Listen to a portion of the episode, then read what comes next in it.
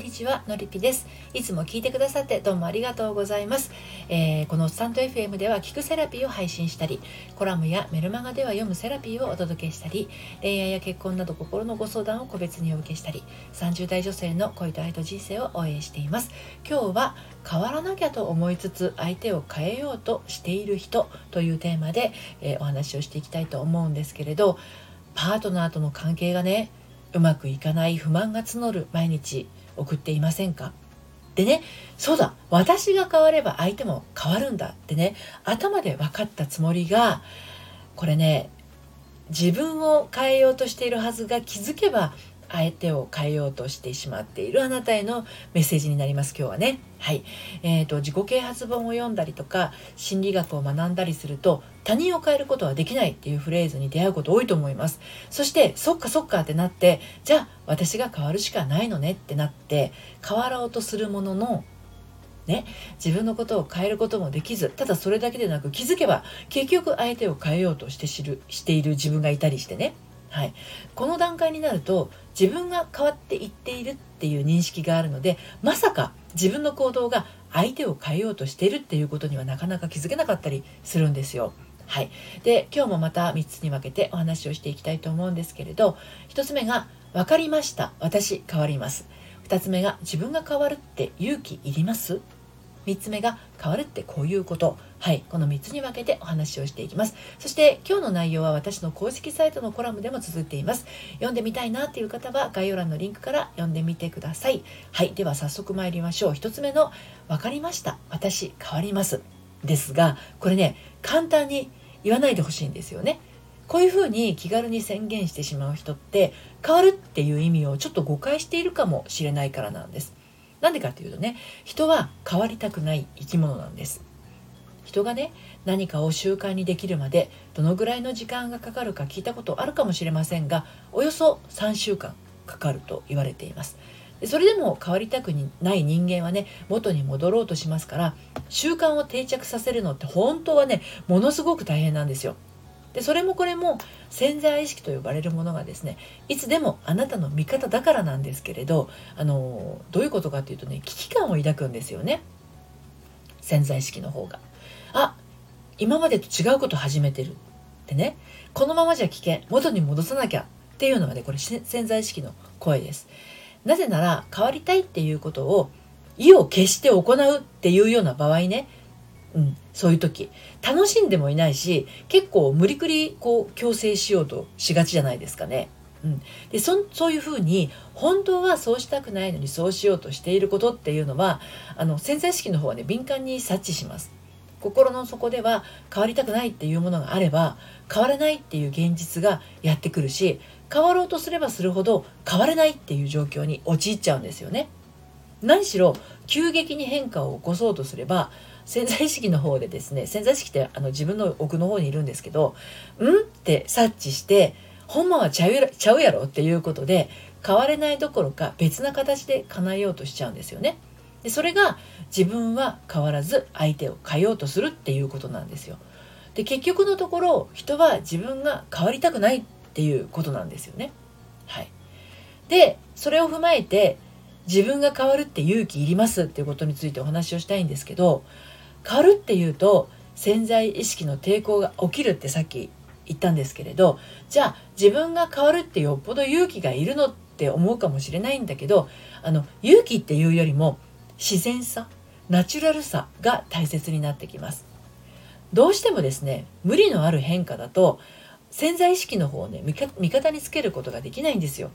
でも無理のない変化だったら自然と変わっていきます、うん、例えばダイエット。無理のあるダイエットが長続きしないのは詳しく説明するまでもないと思うんですけど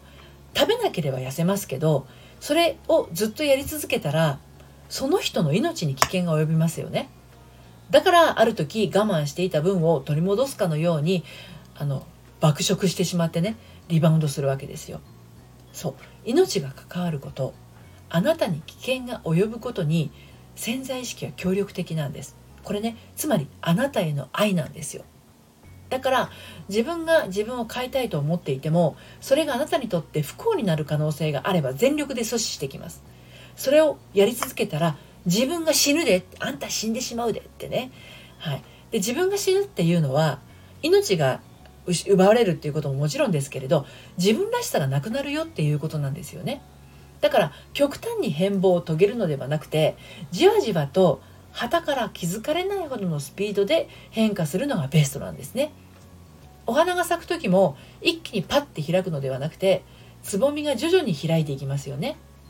見ているものはですねあらこんなとこに花がっていうぐらいの気づきなんですけど花は種から芽を出して茎を伸ばしてつぼみをつけてっていう段階をちゃんと踏んでるんですよね。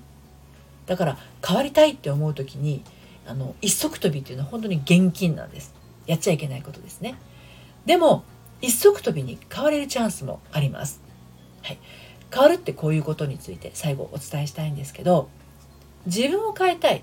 変わりたいっていう人が取り組むことって方法としてはやっぱりいくつかあるんですよね。自分のものの見方や考え方感じ方を変えるのが難しいと感じている人は思い切ってですね身の回りの環境を変えてしまうのも一つの考えなんですね。またうまくいかないこと続きであるなら普段やらない行動や選ばない選択肢を選んでみるっていうのも良いきっかけになることがあります。それに伴って新しい自分の可能性や能力に気づくことも出てきますしね考え方ばかりを要は頭のね思考の部分ばかりを変えようとしてうまくいかない人は試してみてほしいんですいつもと違う道いつもと違う服いつもと違うお店。それまで通っていなかった道。それまで着なかった服。それまで行かなかったお店。なんですからね。最初は違和感はあるかもしれません。でもそれはあのそれまでいつもと同じ道だったもの。だって最初は初めての道だったっ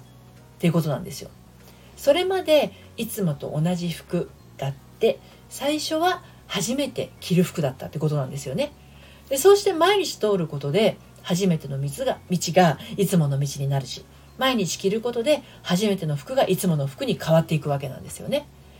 今のあなたが変わりたいと思うなら最初は違和感バリバリなのは当たり前なんですね。でそれが普通の状態になるには少しタイムラグがあってそこに行き着くまでを楽しむことなんです。楽しむことね。楽しんでいると自分自身が楽しんでるとあの潜在意識は危機感をあの感じないですよねでそんな風に潜在意識の方を味方につけていったら今までと違うことが今まで通りっていうふうにじわじわ変化していくっていうことなんですね。はい。あの、ちょっとね、ざーっと話して分かりにくいな。一瞬で飲み込めないなっていう方はね、あの、コラムの方も読んでみてください。概要欄から飛べます。今日は変わらなきゃと思いつつ相手を変えようとしている人というテーマでお届けをしてまいりました。彼や旦那さんとの関係がなかなかうまくいかず不満な日々。そう私が変わればいいんだ。そうすれば相手も変わるんだと言いながら変化がないっていう人は根本的に自分じゃなくて相手を変えようとしてるのかもしれないということなんですね。はい。そしてこれ、悩みがもうね、結構長いことかかっちゃってる方はですね、一度、あの、お話をお聞かせください。こちらも概要欄のリンクの方からね、お声かけいただければと思います。そして私の発行しているのりぴメルマガでは、大人の反抗期処方箋メール講座をはじめ、もちろん無料のメール講座ですけれども、恋愛や結婚の話だけではなくて、心を伸びやかに生きていくための秘密もお届けしています。こちらはバックナンバーが読めないメルマガなので気になったら登録してみてくださいこの配信の概要欄からご登録ください。今日も最後まで聞いていただいてありがとうございました。それではまた。さようなら。